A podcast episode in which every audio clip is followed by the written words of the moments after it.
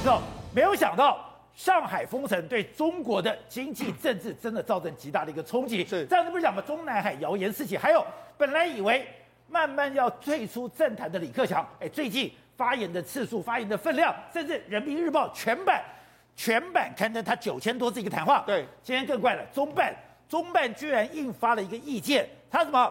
他居然要所有的退离休的老干部。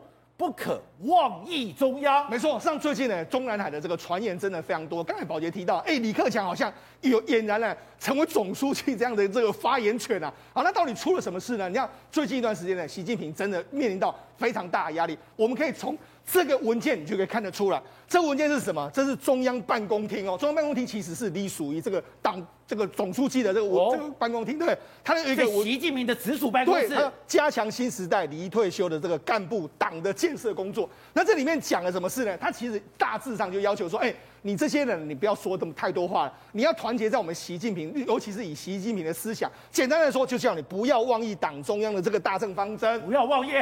就代表现在有人在妄议中央。对，那从此他就说了，哎，你元老要离境的时候，你要严格按照有关的规定办理手续啊。就是元老，你可能很多人跑掉了嘛，那跑掉你如你跑掉就又在外面这个妄议中央。好，那除了这个之外，哎，人民日报又看了一个说。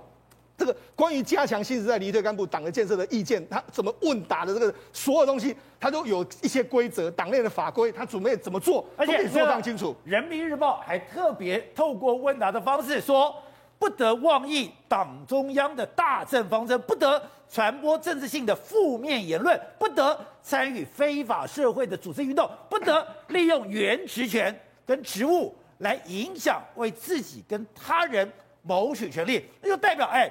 现在有人妄议党中央大政方针，在传播负面言论，参与非法组织，还有利用原职权来谋取利益。对，所以显然，因为你有这件事情，所以党中央才要发这样一个文件嘛。哈，那为什么要发这个文件？我们就讲，实际上从今年以来，你有没有注意到？尤其是《华尔街日报》不断的报道说，哎，好像很多元老的干部对你这个习近平要继续延任了，有非常多不满。他就讲朱镕基有出来批评嘛。那其实不不止朱镕基，他讲了非常多大佬都开始讲话嘛。离退休的干部中间有一个朱镕基。对，那不止朱镕基啊，其实很多人都有出来讲话，他们可能有团派的大佬或各式大佬都出来讲话。所以言下之意来说的话，他是不是认为说你们这些大佬不要再讲话了？这样子，这个对我影响非常大。好，那除了这个之外，为什么最近一段时间对习近平来讲非常重要？我们知道，事实上他们今年七八月有一个这个北戴河会议嘛，年底有所谓二十大。那通常呢，在北戴河会议的时候，通常都是已经大势都底定了，所以现在其实是人事斗争可能是最激烈的一段时间。那最激烈这段时间呢，你就知道说，哎，至少以习近平来讲的话。最近的这个宣传系统，包括王沪宁啊，都掌握在他自己手上。对，那怎么会变成出有李克强的消息出来？哦、所以到底是怎么样？人民日报九千字全文刊登。对，那因为是李习近平可以掌握，那你怎么会让这个李克强这样出头？另外就是说，包括说像李强啦，或者说应勇啦，或者是蔡奇，你到底很多你原本的这个嫡系部队能不能进到这个这个所谓二十大里面，甚至到政治局里面都不知道。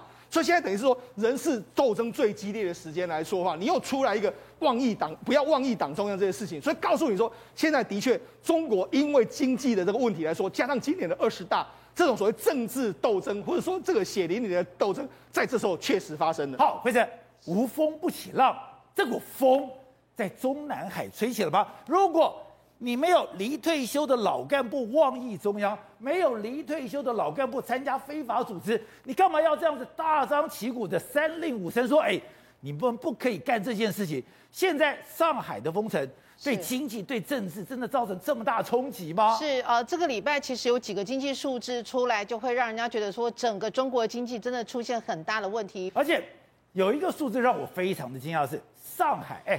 上海这几年，它的车展变得全是一个非常著名的一个地方。是上海这个月一台车都没卖出去。对，上海去年，呃，应该说上海去年二零二一年全部的汽车销售量大概有七十六万台。其实，在整个中国的城市里面，是前期销售量非常好的。结果没有想到，他们的四月份因为风控的关系，一辆都没有销售出去，是挂蛋的。所以他们很多人就心想说，那这对于中国自己本身的一个呃前景也有很大的冲击。还有一个例子。其实大家更看得出来，为什么上海的一个风控，连远在日本的那个丰田汽车的工厂都因此而减少。本来一他们一个月大概有七十五万辆的一个产能，结果因为风控的关系，它有一些零组件没有办法送到日本去组装，所以导致日本的丰田汽车厂竟然也少了五万台的一个销售量。那除了就是说刚刚提到的一个呃呃房那个呃房地呃那个汽车这个部分，房地产房地产在整个中国四月份的销售。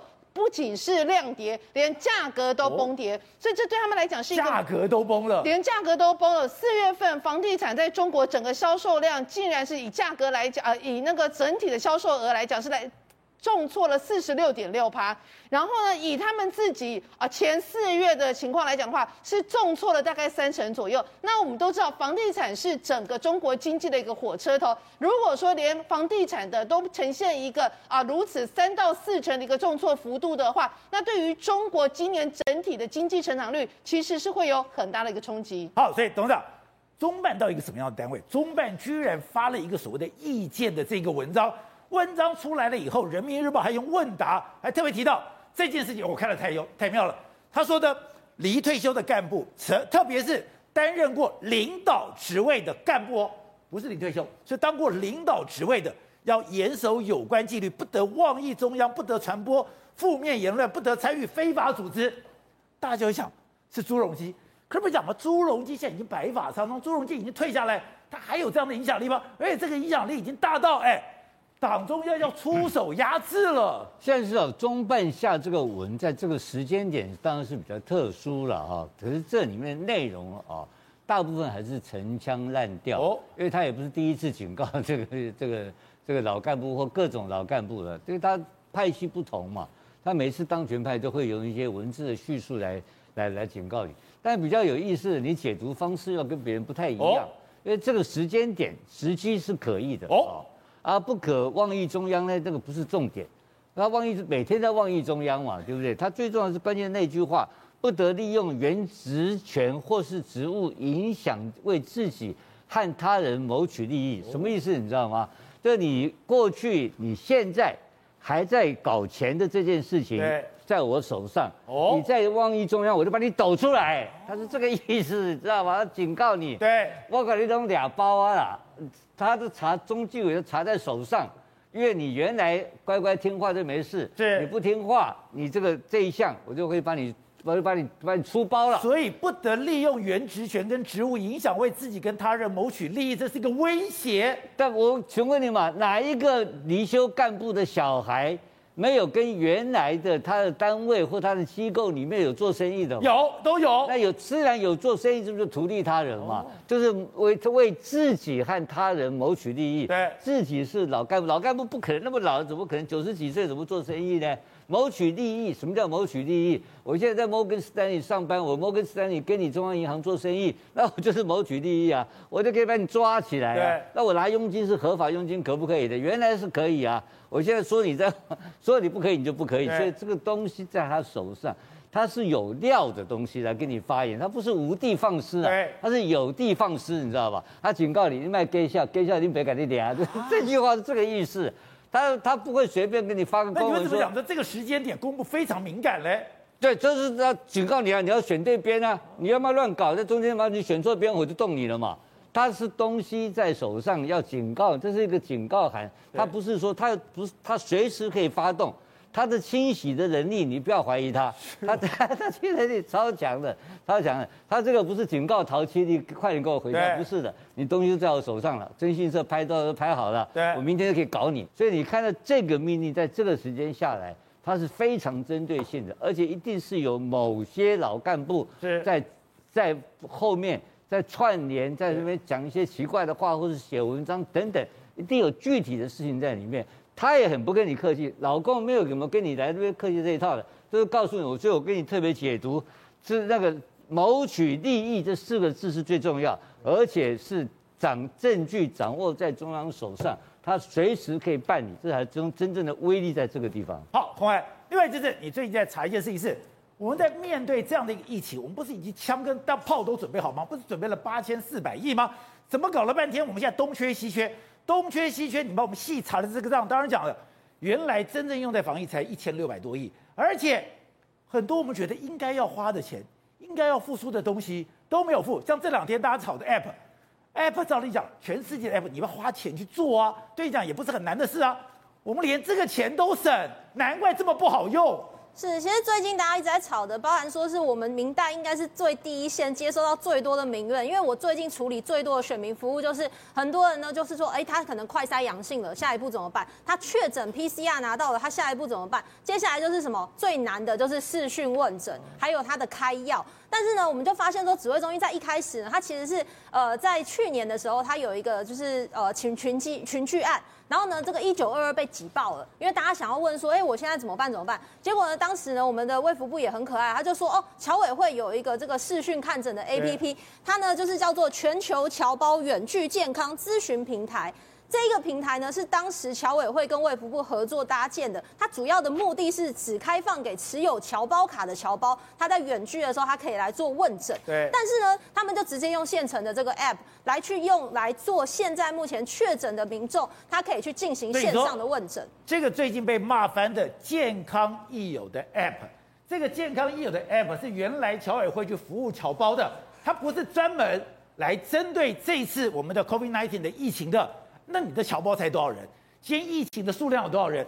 难怪第一个我没有办法认证，我没有办法登入，我没有办法自入，不，我没有办法注注册，我。看得找医生随时断线，是，所以我还特别去调了一下这个 app 在之前的一个使用状况，跟大家报告一下。到今年四月底之前，注册的人数是两千七百人次，使用的人次是七百人次哦。所以代表的意思是说，其实这个之前呢，但我们可以预测，就是他先前根本没有想过他会扮演这么重要的角色。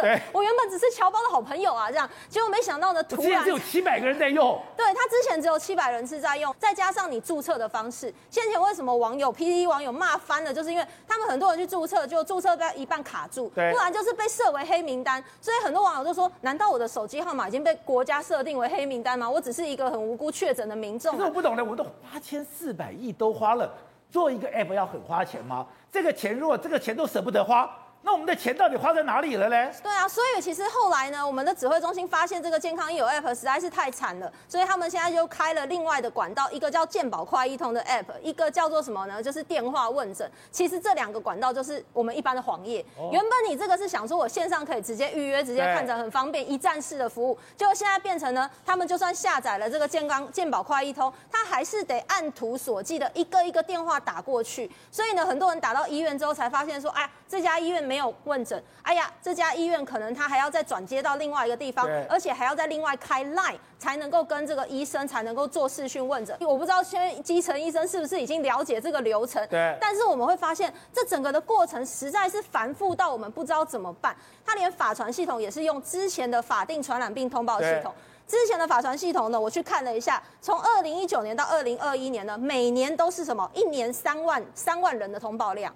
三万人的通报量，你用在现在，我们是一天拼两年呢，你知道吗？我们一天六万人，所以为什么大家前面就会发现说 PCR 的量能有一个天花板？你不是一天二十二万吗？啊，怎么通报都会校正回归，都会发生这个问题？原因就是因为你现在的这个法传系统是用你前面的用的这样的系统，你不只是你在 key in 的这个程序非常的复杂，COVID-19 多了二二十个栏位，你还包含说你今天批次上传，所以会卡住会宕机。结果那天我咨询不是有一个天才唐凤吗？对，唐凤去年我记得他有跳出来说他要去简化这个表单，但是看起来简化的这个状况到现在还在一直要去简化。然后庄仁祥就回答我说，他们会监督地方的这个政府，要能够在地方基层要及时的去 key in。我说你完全画错重点，时间，而且容易出错啊。对，所以最近呢，我的我的那个网站啊，就是我的脸书就开始涌入很多民众问我说，哎，到底我们的钱花去哪？为什么这么基本的系统都还出现这么多的状况？你要现成系统，我不反对，但是你起码要。要在你政策放宽之前，你要做完所有的沙盘推演跟模拟量能。你要么，你就加一台机器去冲高你的流量，这些都可以。但是没有想到你在现在发现说，好，八千四百亿防疫只用了多少？百分之二十，它只规划百分之二十，一千六百四十一亿的防疫预算。那其他钱花在哪里？其他的钱叫做纾困跟振兴。我在这边。提醒一下，宝杰哥，你记不记得我们在去年到现在很多的纾困、花式纾困、花式振兴，我们有什么三倍券、五倍券、原民券，然后动资券，然后好食券，还有什么易放券，还有农油券、原民券，然后客庄券、创生券。你各种券都讲不完。可是关键在防疫呀、啊。没错，所以这是有点本末倒置。因为呢，其实我们的纾困的概念就是，我们要在防疫过程，它是一个漫长的打仗的过程，在打仗过程，我们要让产业跟民生可以过渡这个难关。可是现在难关谁给的？难关就是你政府给的嘛。你一直出现这些难关，然后你防疫基本功没做好，所以我觉得其实最好的纾困振兴，其实就是我们政府要对防治疫情这件事情要多上心。